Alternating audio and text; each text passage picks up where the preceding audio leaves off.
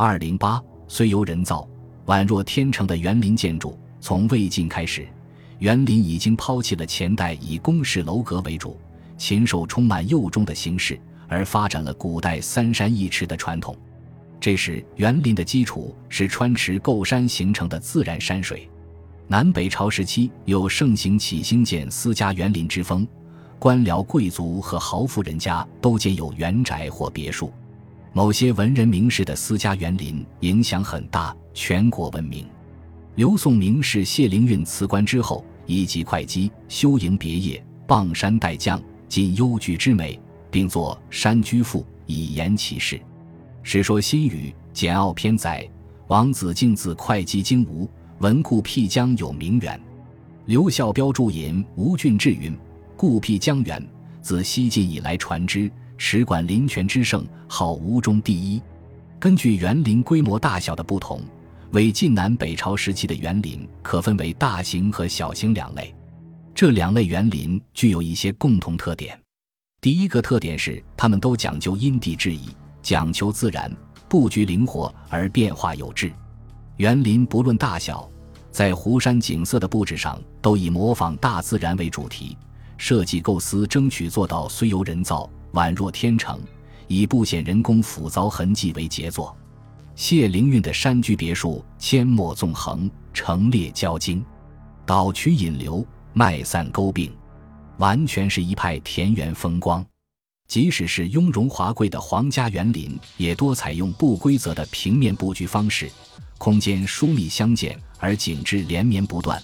楼台亭阁皆傍水而就，于水上设小桥，知小岛，颇得自然和谐之趣。如北齐邺城的玄武院，院以玄武，培以幽林，辽园开佑，关羽相邻，硕果灌丛，帷幕耸寻，黄晓怀风，葡萄结阴。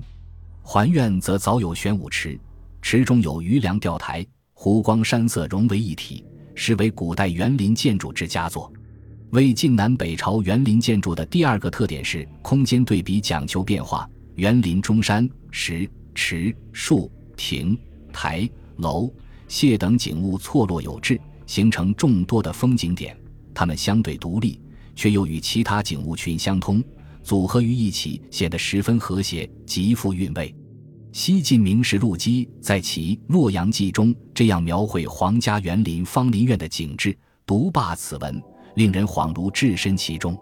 芳林院的景致安排十分巧妙，各种景物浑然一体，诗情画意尽收其中，不愧神居之称。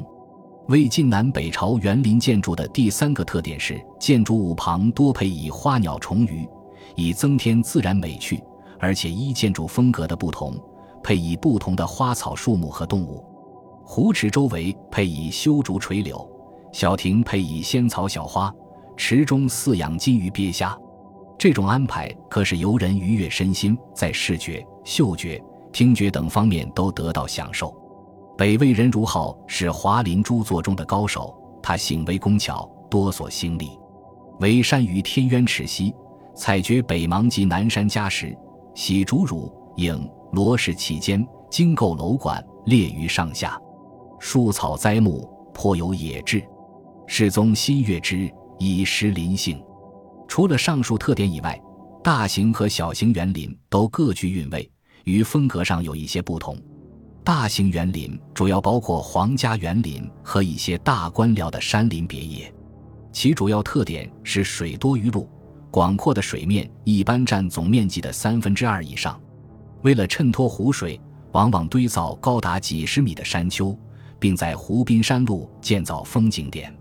以南朝皇家园林为例，刘宋元嘉二十二年，建康令张勇在玄武湖中立方丈，蓬莱、瀛洲三神山；又在华林园内筑景阳山，并将玄武湖水引入华林园的天渊池。从东西掖门下注入宫城南堑，使宫内的沟水萦回不息。南齐永元三年，又于岳武堂起方林苑，山石皆涂以五彩，跨池水立紫阁朱楼观。到梁武帝时候，华林园内天渊池旁已建有景阳楼、秦堂、灵药殿、芳香堂、日观台、新华殿、风光殿、重阁等建筑。小型园林主要包括官僚贵族的园宅和别墅，其设计精巧，布局细腻，疏密得当，尤以清幽秀丽、玲珑剔透见长，具有小中见大的特点。值得一提的是。南北朝时期，几乎每一座寺观都是一座小型园林，且风格独特。园林的陪护会使寺观显得更加典雅清幽，成为人们向往的圣地。北魏洛阳城东的平等寺堂宇宏美，林木萧森，平台复道，独显当世。城南的景明寺更是复殿重房，交疏对溜，青台紫阁，福道相通。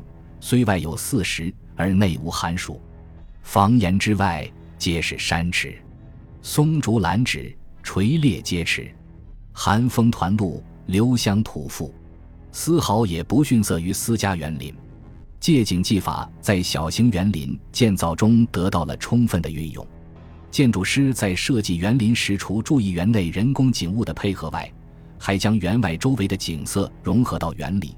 从而扩大园林的空间，收到风景重叠、画面迷蒙的效果。还以景明寺为例，他前往嵩山、邵氏，却赴帝城，将山形成影接入园内，倒映于山池绿水之中，池边青林垂影，绿水为纹，诗情画意尽在其中。